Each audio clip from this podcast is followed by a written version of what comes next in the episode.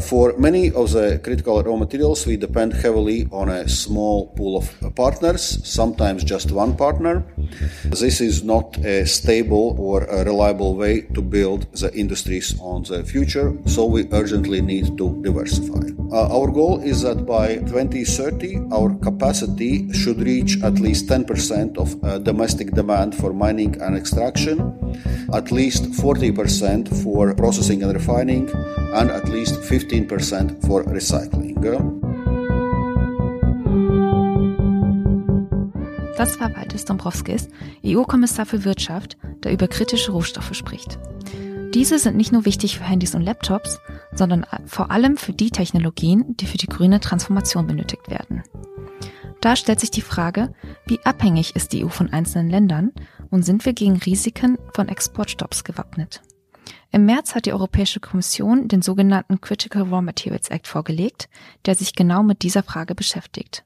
Und auch wir wollen heute über diese Frage sprechen in dieser Folge von EU2Go mit dem Titel Kritische Rohstoffe. Wie erpressbar ist die EU? Mein Name ist Tu Nguyen, ich bin Senior Fellow für EU-Institutionen und Demokratie am Jacques Delors Center, dem europapolitischen Think Tank in Berlin und ich freue mich heute mit meinen beiden Kollegen zu sprechen. Einmal Jan Wernert, unserem Experten für deutsch-französische Beziehungen. Jan hat in seinem, wie er es nennt, früheren Leben ähm, zur Rohstoffpolitik promoviert. Und mit Francesco Findeisen, unseren Experten für Geoökonomie. Hallo Jan und Francesco. Hallo. Hallo. Wir wollen heute also über Rohstoffe sprechen, und zwar vor allem über die sogenannten Critical Raw Materials, also die kritischen Rohstoffe. Und ähm, diese Rohstoffe stecken nicht nur, wie ich eben schon gesagt habe, in unseren Handys und Laptops, sondern eigentlich überall. Und vor allem brauchen wir sie für grüne Technologien wie Batterien, Elektromotoren oder ähm, Solarpanels. Jan, welche Stoffe meinen wir denn eigentlich, wenn wir über diese kritischen Rohstoffe sprechen? Was, worüber reden wir hier eigentlich? Also kurz gesagt sind das Rohstoffe, die eine hohe Relevanz für die Wirtschaft haben und die hohen Risiken ausgesetzt sind. Die Kommission führt 30 metallische Rohstoffe aus, von insgesamt etwas mehr als 80, die als kritisch einzustufen sind. Und hohe Risiken bedeutet, dass die Bezugsquellen sehr konzentriert sind und die Substituierbarkeit niedrig ist. Das heißt, man kann sie nicht einfach durch andere Rohstoffe ersetzen. Und wir sprechen da äh, nicht nur über seltene Erden, sondern über ganz viele äh, Rohstoffe wie Niob äh, aus Brasilien. Da sind 85 Prozent der EU-Importe konzentriert. Braucht man für Edelstahl oder Platinmetalle aus Südafrika, die man für Elektronik braucht, oder Wolfram aus China für Präzisionswerkzeuge Werkzeuge oder Maschinenbau. Und ähm, eine hohe Konzentration bedeutet ein hohes Risiko, weil man das als geopolitisches Druckmittel einsetzen kann, weil man auch sozialen Konflikten ausgesetzt ist. Also wenn es da Streiks gibt und äh, das wirklich nur auf wenige Minen konzentriert ist, dann ist es problematisch oder wenn es Umweltkatastrophen gibt. Also all diese Gründe können dazu führen, dass es Probleme für die Wirtschaft gibt und dadurch diese Rohstoffe kritisch sind. Du hast eben die seltenen Erden genannt. Ist das das gleiche wie die kritischen Rohstoffe? Ist das was anderes, Francesco? Ähm, also ich würde sagen ja und nein. Um es einfach zu halten, geht es bei den seltenen Erden um eine Gruppe von 17 Metallen. Die haben wir jetzt, glaube ich, alle so von ihren Namen her noch nicht gehört, äh, die das Spezifikum haben, ganz besonders relevant zu sein für grüne Technologien und die werden derzeit von der EU, so wie Jan das gerade beschrieben hat, als äh, kritisch erachtet, sind also Teil dieser Klassifikation kritische Rohstoffe, sind aber nicht identisch mit kritischen Rohstoffen, die umfassen halt noch viel mehr äh, Rohstoffe beziehungsweise Metalle und diese Definition kann sich auch ändern in Abgrenzung zu äh, den seltenen Erden. Und diese Anzahl an verschiedenen Rohstoffen, die ihr gerade genannt habt, heißt ja auch, dass es extrem viele Lieferketten gibt für die einzelnen Rohstoffe. Dennoch konzentriert sich der Abbau der meisten Stoffe ja auf einige wenige Gegenden weltweit.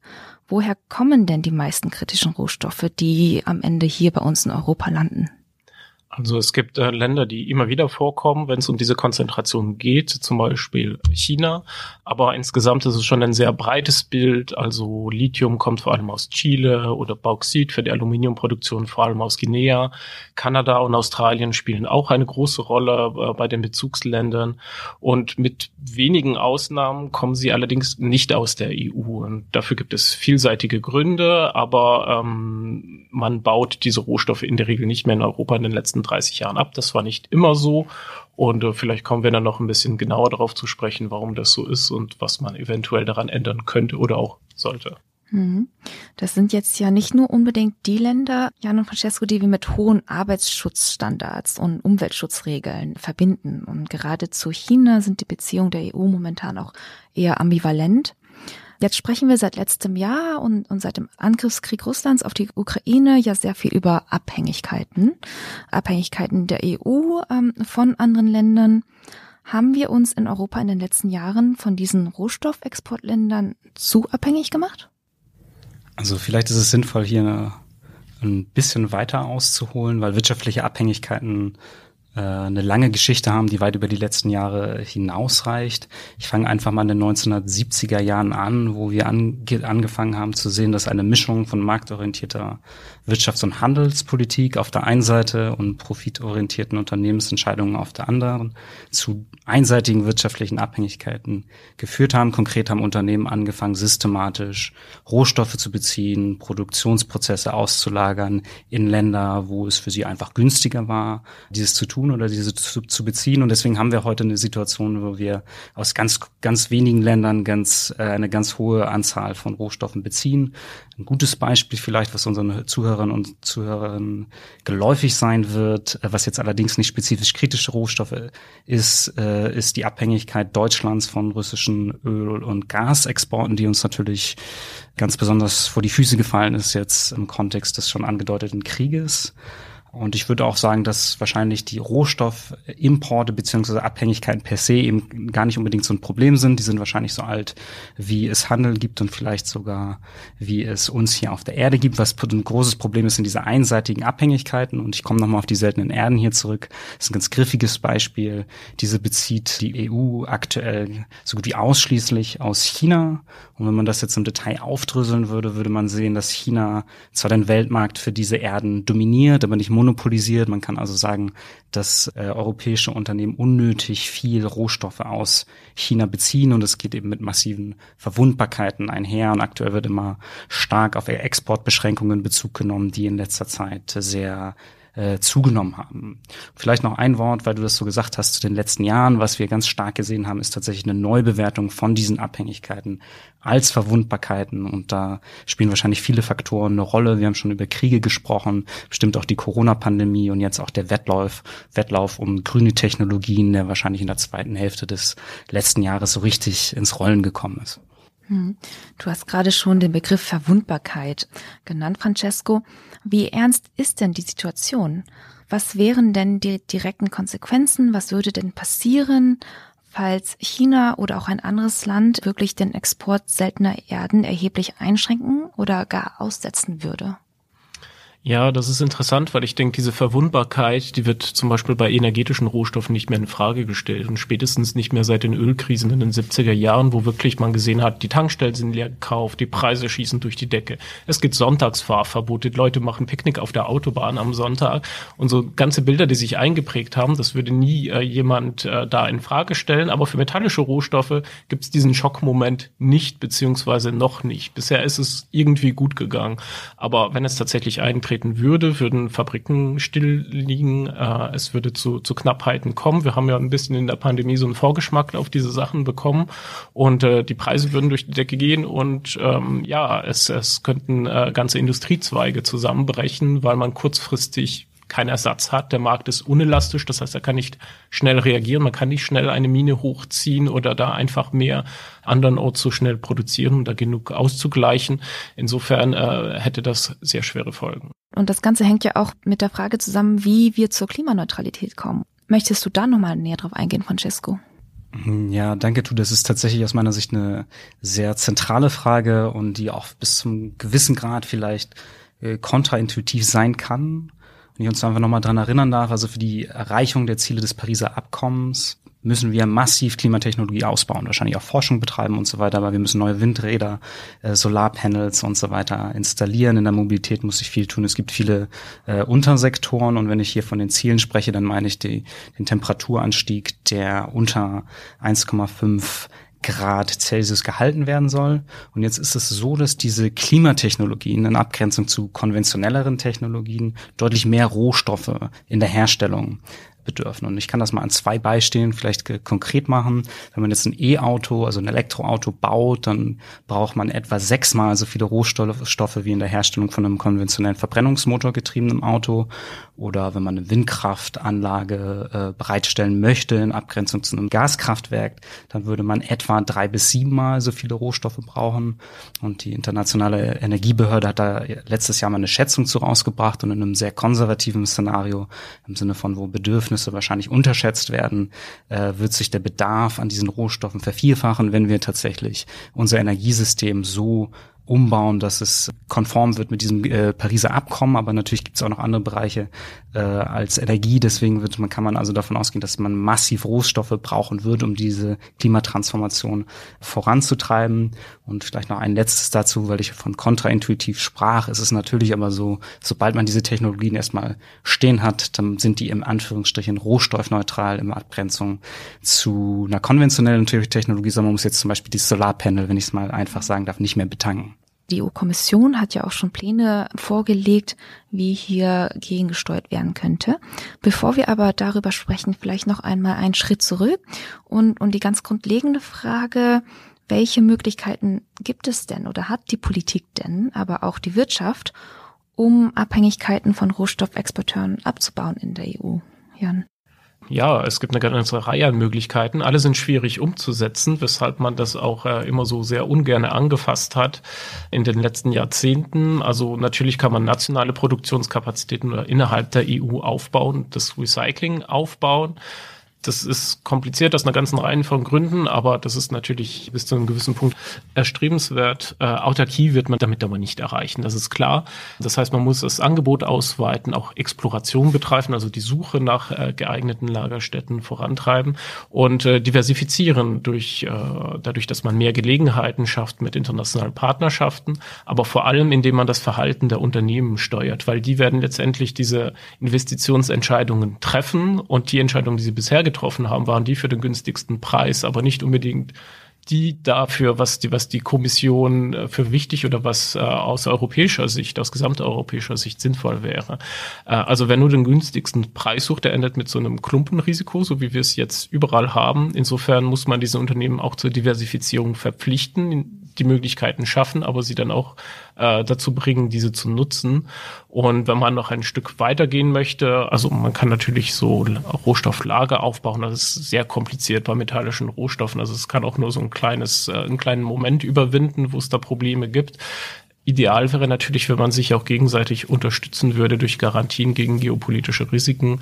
Also das nicht nur auf nationaler, nicht nur auf europäischer Ebene macht, sondern alle äh, Länder, die davon betroffen wären, die USA, Japan oder Südkorea sich da sozusagen gegenseitig verpflichten würde, sich zu helfen. Davon sind wir allerdings noch ziemlich weit entfernt. Hm. Du hast jetzt als eine Option genannt, die Exploration in Europa ankurbeln. Haben wir denn die besprochenen Rohstoffe auch hier in Europa im Boden oder einige der Rohstoffe? Beziehungsweise gibt es welche, die, die wir auf gar keinen Fall finden? Ähm, ja, man hat ja irgendwie immer so ein bisschen das Bild, dass äh, Europa so ein rohstoffarmer Kontinent ist, dass da schon alles erschöpft ist nach der Industrialisierung. Das stimmt so nicht. Es gibt da sehr große Potenziale, aber natürlich ist es nicht bei allen Rohstoffen sinnvoll, das zu machen. Und das fängt bei relativ häufig vorkommenden Rohstoffen an wie Eisen. Äh, vielleicht ein kleiner Vergleich. In Schweden wird es noch viel gefördert, aber das sind 1300 Millionen metrische Tonnen Reserven. In Australien gibt es 51.000. Äh, das ist so das beste Beispiel in Europa. Oder es geht weiter mit Lithium in Portugal oder Graphit in Österreich. Also das, das kann man schon alles finden, aber das ist nicht unbedingt wirtschaftlich. Und es hört bei zum Beispiel eher selten genannten Rohstoffen wie Beryllium aus, die, die fast nur in den USA USA gefördert werden und da auch nicht in Europa nennenswerten Mengen nachgewiesen ist. Also die Frage ist immer, wie sehr lohnt es sich das, diese Reserven auszuschöpfen? Die ändern sich je nachdem, was wirtschaftlich machbar ist. Und wenn sich der Preis ändert, werden auch andere Sachen günstiger. Und genau, es, gibt auch immer wieder so Game Changer, die im, äh, in, in der Debatte sind, wie Lithiumgewinnung durch Geothermien oder dass äh, bestimmte Rohstoffe auch irrelevant werden mit der Zeit. Also, dass man nicht mehr auf Lithiumbatterien setzt, sondern auf Natrium-Ionen-Akkus. Deswegen ist die Kostenkalkulation schwierig, aber es macht auf jeden Fall Sinn, bis zu einem gewissen Punkt so eine gewisse Sockelproduktion in Europa zu haben für eine Bandbreite an Rohstoffen. Aber alles kann man nicht abdecken. Hm. Und wie muss man sich, äh, das finde ich ja ganz interessant jetzt, wie muss man sich denn so ein Minenprojekt vorstellen in Europa? Also angenommen, in Deutschland, im Erzgebirge, würden Investorinnen jetzt Zinn finden zum Abbau. Von der Erschließung bis zum Abbau, was sind die Besonderheiten äh, der Industrie? Welche Auflagen gibt es? Wie funktioniert das in Europa? Das ist wahnsinnig kompliziert, weil man das auch nicht mehr wirklich gewohnt ist, das zu tun in vielen Ländern. Also es gibt Länder, wo es da so eine ungebrochene Bergbautradition gibt, aber in Deutschland ist es eher so, wenn man ein, zwei Generationen zurückschaut, war es normal, normal Bergarbeiter in der Familie zu haben, das ist jetzt äh, wäre sehr schwer, äh, das zu finden in Deutschland. Und insofern ist auch das sind die ganzen rechtlichen Regelungen teilweise unklar. Das will die Kommission auch angehen, indem man da sozusagen die Länder auch verpflichtet, da besser und schneller zu sein. Gibt es längere Planungsphasen, also wirklich von dem Moment, wo man die Exploration betrieben hat, bis die Mine aufmacht, können gerne mal zehn, manchmal auch mehr Jahre ins Land gehen.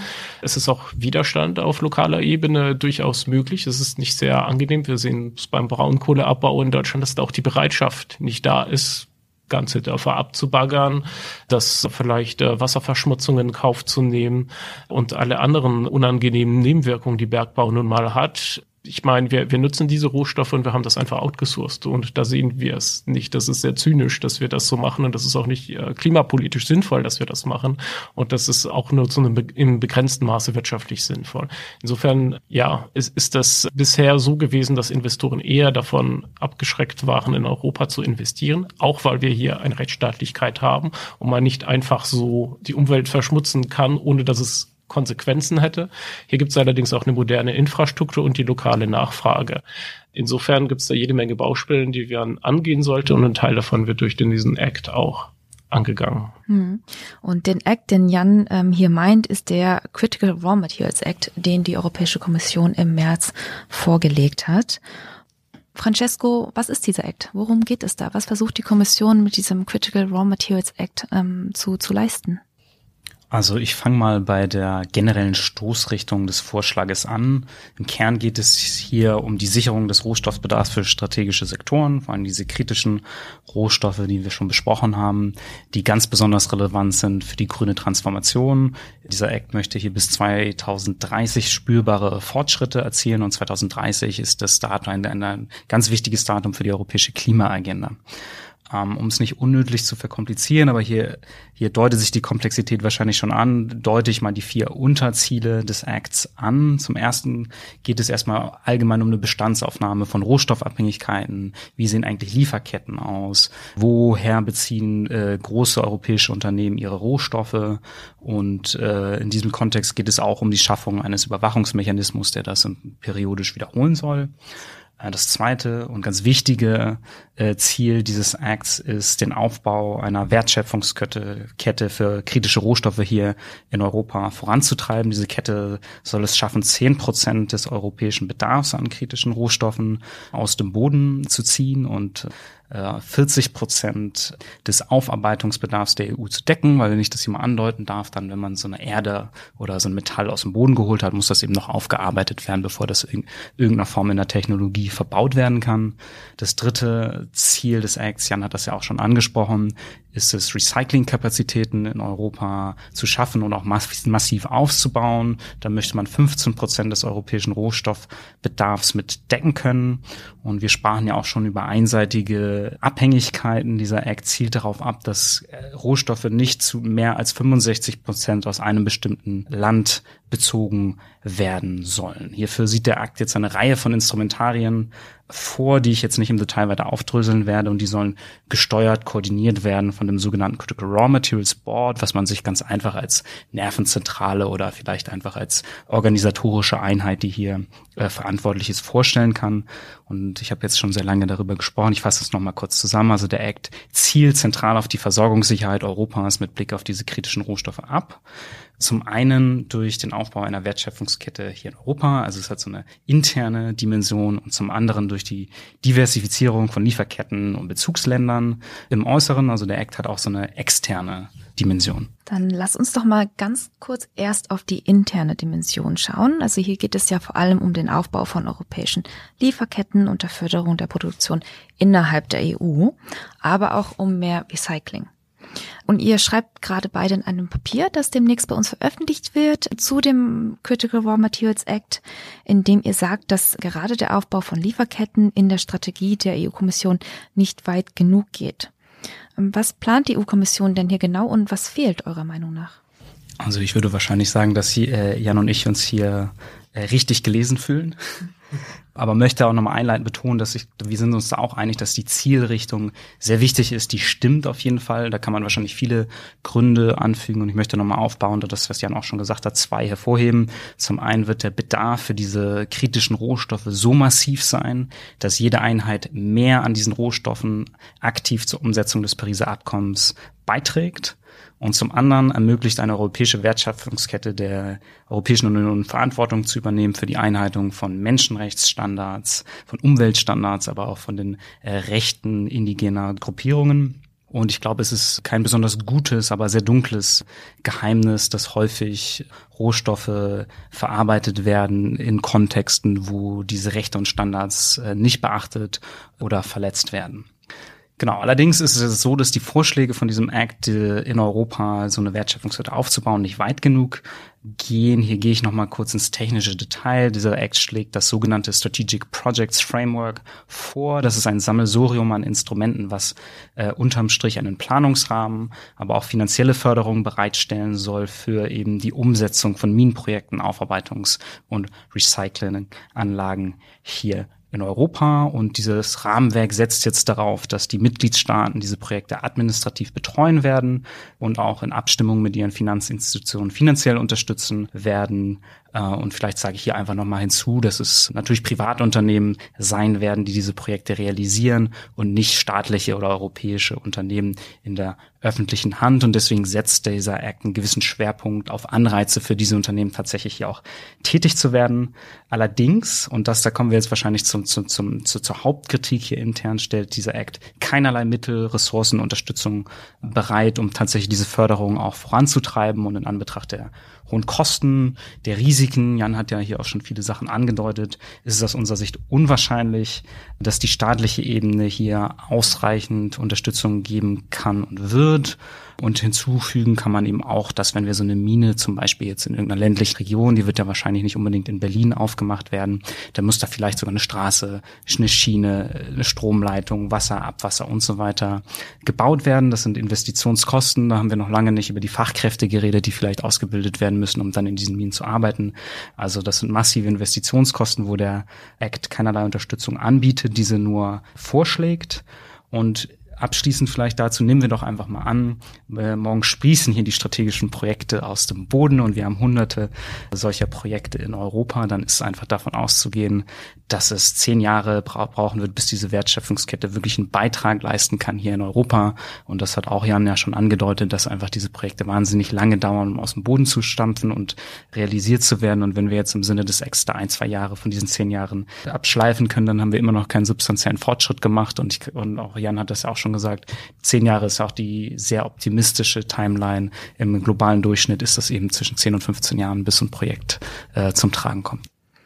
Das heißt, für die interne Dimension fehlt die finanzielle Unterstützung für die benötigten Investitionen und der Zeitrahmen ist äh, vielleicht nicht ganz so realistisch. Wenn wir auf die externe Dimension schauen, was ist denn hier geplant? Vielleicht als kleiner Spoiler, ich glaube auch hier seid ihr etwas enttäuscht von den Plänen der Kommission. Warum denn, Jan? Ja, das stimmt. Das ist natürlich äh, der Punkt, der ein bisschen schneller anzugehen ist, eben wie Francesco es erwähnt hat, weil es so lange dauert, so von null anzufangen, oder selbst wenn man Mieten wieder öffnet. Was uns da gefehlt hat, ist vor allem die Dringlichkeit, das, das Gefühl, dass es jetzt wirklich ums Eingemachte geht. Das sind große Probleme, die wir 30 Jahre haben ziemlich schleifen lassen.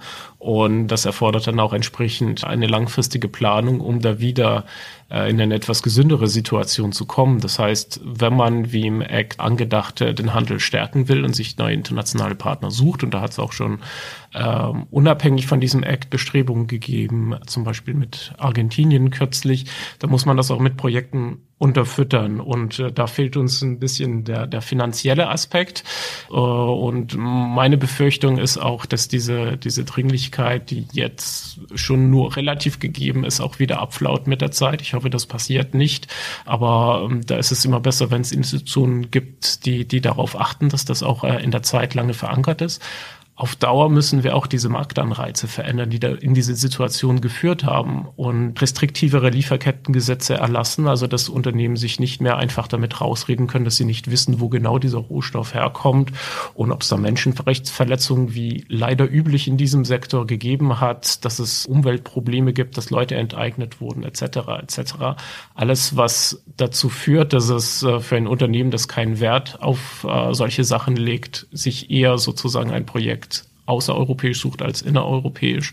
Das müssen wir verändern. Das geht nicht von heute auf morgen, aber auch da fehlt ein bisschen die Dringlichkeit und den Willen, eine bindende Regulierung da zu finden, die zu Veränderungen führen wird auf Dauer. Und genau, die Idee von einem Raw Materials Club, so ein, so so ein Rohstoffclub, wurde zwar schon angedacht, allerdings äh, geht es da mehr um Koordinierung mit anderen Ländern und gemeinsame Exploration und Information. Und äh, das geht uns eigentlich nicht weit genug. Also eigentlich müsste da bindende Solidaritätsklauseln wären das, was man anstreben sollte. Und eigentlich wäre es auch im, im Interesse aller äh, auch wenn es da nicht einfach ist, sowas herzustellen, selbstverständlich. Also fehlendes Geld, fehlende Dringlichkeit, fehlende Garantien für Menschenrechts- und Umweltschutz, das sind jetzt relativ drastische Kritikpunkte. Zum Abschluss der Folge, wenn wir uns ähm, den, den Act einmal komplett ansehen, hat der Plan der Kommission denn trotz dieser Schwächen und der Kritikpunkte, die ihr genannt habt, trotzdem das Potenzial, Abhängigkeiten zu verringern und Europa bei Rohstoffen etwas ähm, resilienter zu machen? Ja, also äh, er wird definitiv etwas bewirken und er geht in die richtige Richtung dass man überhaupt wieder darüber spricht, dass man auch etwas, äh, zum Beispiel Audits für Unternehmen vorsieht, dass die ihre Lieferketten nochmal genau in den Blick nehmen sollen. Äh, viele Sachen sind so konsultativ oder dass man Informationen sammelt. Ich finde, über dieses Stadium sollten wir hinaus sein, aber es ist äh, trotzdem immer besser, dass man zumindest einen Schritt in die richtige Richtung macht, auch wenn es nicht so schnell wirken kann oder so viel bewirken kann, wie es sollte. Ja, ich kann mich dem eigentlich auch nur voll und ganz anschließen. Also vielleicht auch nochmal aber genau, ist auf, in meinen Worten ist auf jeden Fall absolut überfälliger und richtiger Schritt in die richtige Richtung. Mit Blick auf diese Bestandsaufnahme, Informationen zu Lieferabhängigkeiten, da ist ja schon auch interessant zu sehen, dass im Kontext der Pandemiekrise wie viele Unternehmen oder auch die Europäische Union und Mitgliedstaaten aufgewacht sind und erstmal festgestellt haben, es gibt diese einseitigen Abhängigkeiten eigentlich und die sind mit Verwundbarkeiten versehen. Und dass jetzt das hier angegangen wird, das ist sehr, sehr positiv, aber ich fasse das einfach nochmal ganz kurz zusammen. Aus meiner Sicht gibt es da einfach noch drei wesentliche Schwachstellen, die äh, der Act oder zumindest äh, die auf, auf den Act aufbauen, behoben werden müssen. Zum einen muss die EU, und das ist natürlich kein Raw Materials Act Problem, sondern ein allgemeines Problem, ihre Prioritäten mit Geld und Ressourcen so ausstatten, dass diese umgesetzt werden können und keine Luftschlösser bleiben, beziehungsweise keine unintendierten Nebeneffekte haben, die keiner haben möchte. Die externe Dimension, das hat der Jan auch schon ausgeführt, bleibt eigentlich weitestgehend die Vision ohne konkreten Inhalt und wie die umgesetzt werden äh, soll, ist nicht ganz klar, auch wenn die so zentral wichtig ist. Und dann, genau, halte ich es auch für sehr zentral, wie Jan das auch so sieht, dass Unternehmen in die Pflicht genommen werden, ihre Lieferketten und Abhängigkeiten in den Griff zu bekommen. Und ich würde sogar so weit gehen, dass die EU hier Auflagen machen sollte. Die müssen natürlich realistisch und umsetzbar bleiben. Und diese Auflagen sollten auch an Subventionen gekoppelt werden, die die EU zum Beispiel in diesem Bereich vergeben wird. Super, vielen, ähm, vielen Dank, Jan und Francesco, für eure Einschätzungen. Bevor wir komplett zum Ende kommen, habe ich ja wie in jeder Podcast-Folge noch die Kategorie äh, drei Fragen, ein Wort für euch. Und zwar frage ich euch drei Fragen, die ihr jeweils bitte mit einem Wort beantwortet. Und wir fangen, ich würde sagen, ihr beantwortet einfach beide alle drei Fragen. Die erste Frage ist, welchem Aspekt schenkt die EU-Strategie zu kritischen Rohstoffen bisher zu wenig Beachtung? Ich erlaube mir einfach mal zwei Wörter und sage der externen Dimension. Und ich schließe mich dem an. Die zweite Frage ist, auf einer Skala von eins bis zehn, wie erpressbar ist die EU bei kritischen Rohstoffen momentan? Wenn man es jetzt äh, ganz ernst nimmt, natürlich super kompliziert, super differenzierte Frage, aber sieben von zehn. Ja, ich, ich setze einfach mal eins drauf und sage acht von zehn. Und ähm, wieder auf einer Skala von eins bis zehn, wenn jetzt der Critical Raw Materials Act ähm, so umgesetzt wird, wie er auf dem Tisch liegt, wie erpressbar ist die EU dann bei kritischen Rohstoffen? Hm, ich würde wahrscheinlich dann auf eine sechs runtergehen. Ja, sechs, wenn es genauso gemacht wird und wenn aus magischer Art und Weise die Ziele erreicht werden, die da drin sind, dann auf vier. Das ist ähm, ein optimistisches Schlusswort. Vielen Dank, äh, Jan und Francesco, dass ihr heute hier im Podcast wart und mit mir über kritische Rohstoffe in der EU gesprochen habt. Danke. Danke. Und euch danke fürs Zuhören heute. Das war hiermit die 34. Folge des EU2Go Podcasts, dem Podcast für Europapolitik des Jacques Delors Centers in Berlin und auch unsere letzte Folge vor der Sommerpause. Wir machen nämlich im Juli und August Urlaub und sind im September dann wieder zurück mit unseren europapolitischen Analysen. Alle unsere Folgen gibt es bis dahin wie immer bei Spotify und allen anderen gängigen Podcast-Portalen zum Nachhören und natürlich auch auf unserer Webseite delawcenter.eu, wo ihr unter anderem auch das Papier von Jan und Francesco zu diesem Thema findet. Und wenn euch unser Podcast gefällt, gebt uns gerne eine Bewertung und wenn ihr Themen, Ideen oder Anregungen habt, meldet euch auch gerne bei uns. Mein Name ist Tunüren, danke fürs Zuhören und bis zum nächsten Mal nach dem Sommer.